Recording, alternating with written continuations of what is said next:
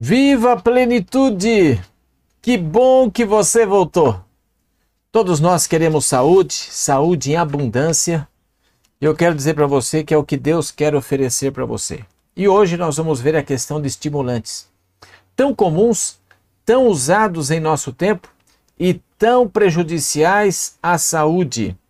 Você sabe aquelas noites que a gente não dorme direito, aquelas noites que a gente precisa de um trabalho extra, estudar para uma prova no dia seguinte, preparar um relatório urgente, ou precisamos ser produtivos, motoristas que precisam chegar em algum lugar.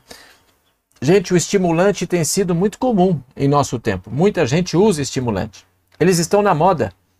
Café, refrigerantes, energéticos, bebidas cafeinadas são consumidos como nunca, inclusive por adolescentes e crianças.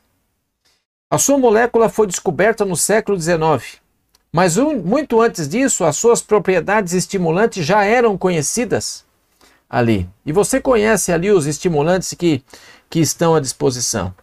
Não apenas no café, mas também em chás, e esse chás é o chamate, que é usado aqui no Mato Grosso do Sul, como tereré, lá no Rio Grande do Sul usa o chimarrão, refrigerantes, chocolate, energéticos e até alguns remédios tem. E essa substância tem sido visto por alguns como alimento, alguma forma de prazer, e utilizam para fins específicos para obter maior desempenho em algumas atividades. Você sabe que o COI, que é o Comitê Olímpico Internacional, ele proíbe o uso de algumas substâncias em Olimpíadas, como a cocaína, efeb...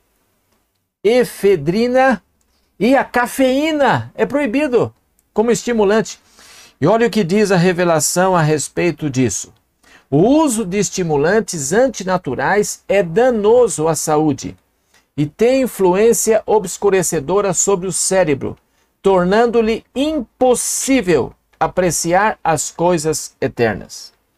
Veja, gente, você gostaria de usar uma substância que obscurece o seu cérebro, tornando impossível apreciar as coisas eternas? Deus quer falar com você e você não consegue perceber. Alguns pedem oração e se sentem com falta de fé, mas na realidade estão bloqueando o seu cérebro de apreciar coisas eternas. Olha um outro pensamento aqui, que também é sobre conselho e regime alimentar. Esse foi página 327. O próximo agora é página 422 e 423. Por meio do uso de estimulantes, sofre todo o organismo.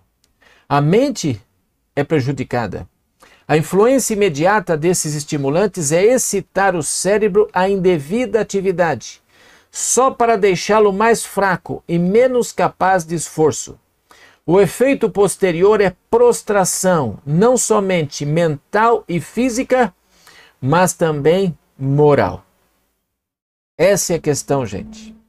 Você gostaria de usar algo que trouxesse prostração mental, física e moral? Não faz isso? Não faz isso, por favor. Se você é o pai ou mãe, também, por favor, não faça isso.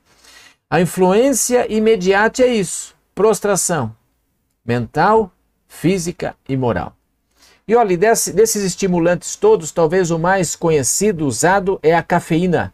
Droga psicoativa que vicia, gente.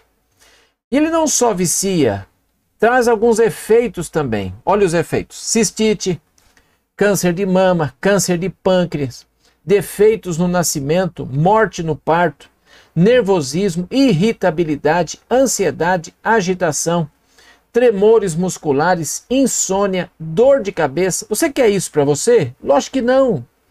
Então, gente, fique longe dessas coisas. É, fizeram uma experiência, e é interessante isso, né?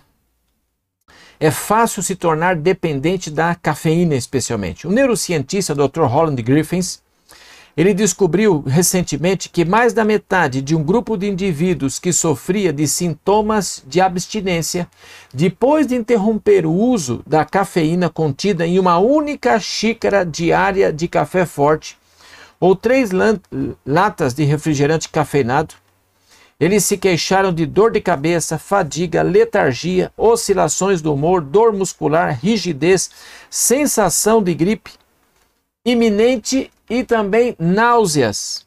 E os mesmos sintomas acontecem com crianças. Crianças que usam doses regulares de cafeína. Então não vale a pena.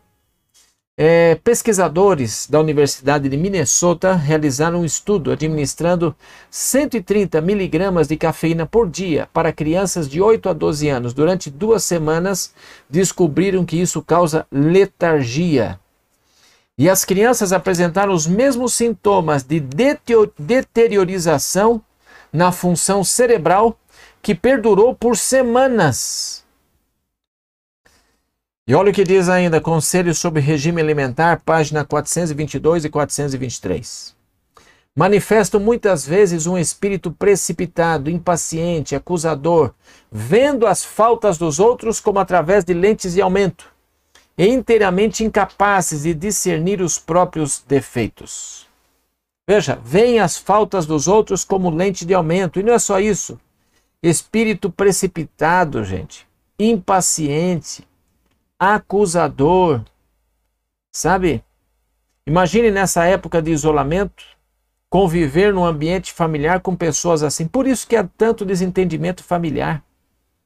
Imagine um espírito assim no ambiente religioso, numa comunidade de fé. Olha que prejuízo isso traz, não vale a pena. E olha, quando esses consumidores de chá e café se reúnem para entretenimento social, os efeitos de seu pernicioso hábito são manifestos. Todos participam liberalmente das bebidas de sua predileção e, ao fazerem-se sentir os efeitos estimulantes, soltam-se a língua e começam a má obra de falar mal de outros. Suas palavras não são poucas, nem bem escolhidas. Está aí. Então,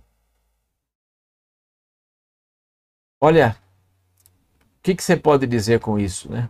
Então veja, quando se reúne, ao invés de glorificar o nome de Deus, não, falar mal das pessoas. Efeitos do estimulante. E a ciência do arrependimento, quando você percebe que fez uma escolha errada, esse é um dos maiores tormentos humanos. Algumas pessoas creem que o arrependimento vem do coração, mas uma pesquisadora francesa, Nathalie Camille, ela atesta que o arrependimento vem do córtex cerebral. E quando essa porta ela é comprometida, não há arrependimento, porque não há ligação entre emoção e aprendizado. E o estudo constatou que quem tem lesões nessa área do cérebro não se preocupa com a consequência das suas escolhas. E sabe onde esses estimulantes agem? Justamente no córtex cerebral. Não vale a pena, gente. Deus quer que você tenha saúde, que você viva bem. Se livre dessas coisas que podem trazer prejuízo físico, mental e também moral para você. Que Deus te abençoe e que você tenha saúde e que viva para a honra e glória do nosso Deus. É o que Ele quer.